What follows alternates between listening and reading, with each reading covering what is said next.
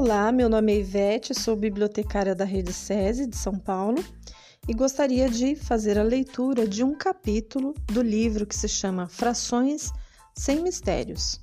A escritora é a Luzia Faraco Ramos.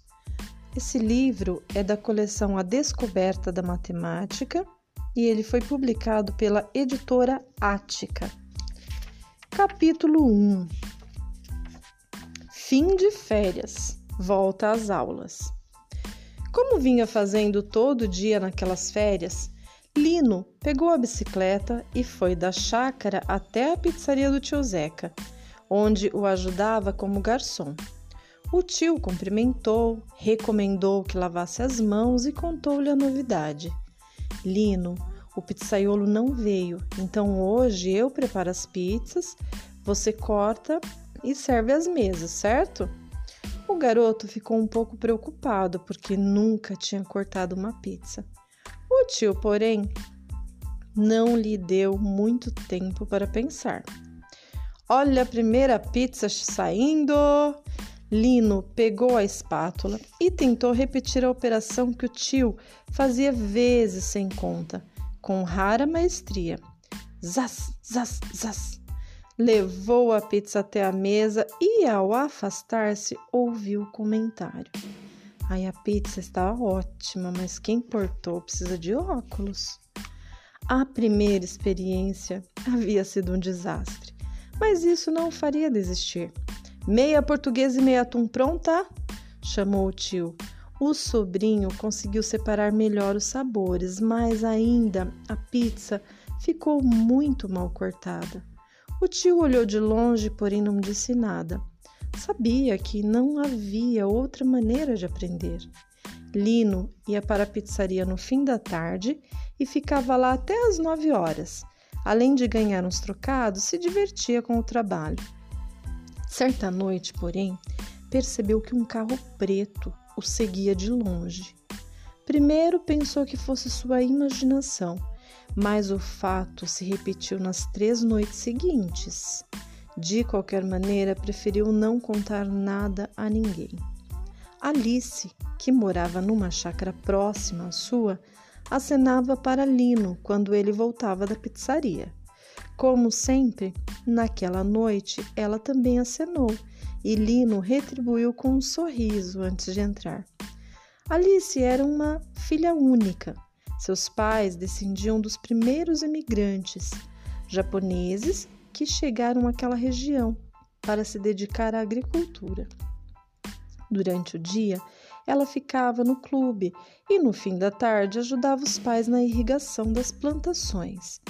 Gostava muito de Lino, mas sabia que ele só tinha olhos para Thaís.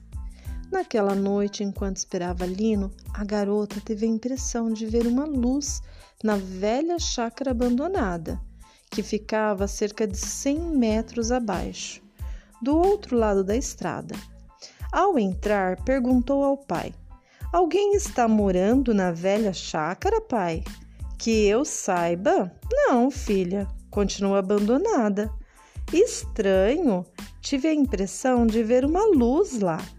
Ao chegar da pizzaria, Lino encontrou um bilhete de Daniel, o professor de matemática, avisando que na segunda-feira passaria para pegá-los na entrada da chácara de Alice.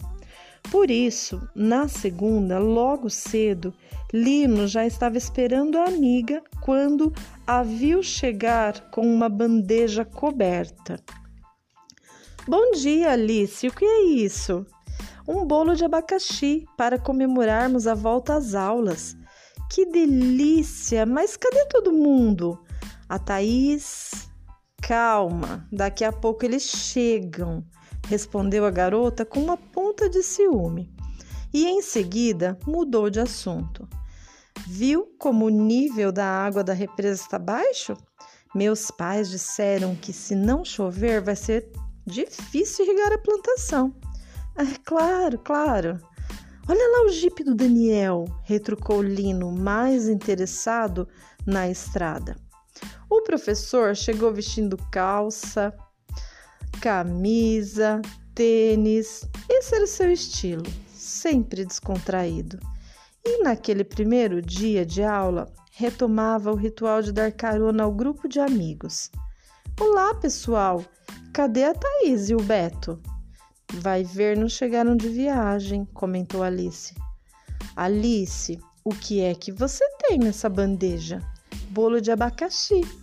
Está inteiro ou cortado? Inteiro. Maravilha! Então subam, que já vamos. Lino não se mexeu, nem conseguiu disfarçar a ansiedade, até que Thaís e o irmão Beto apareceram. Espere! Eles estão chegando! Só então subiram no jipe e foram para o colégio, disputando o pouco tempo para tantas novidades.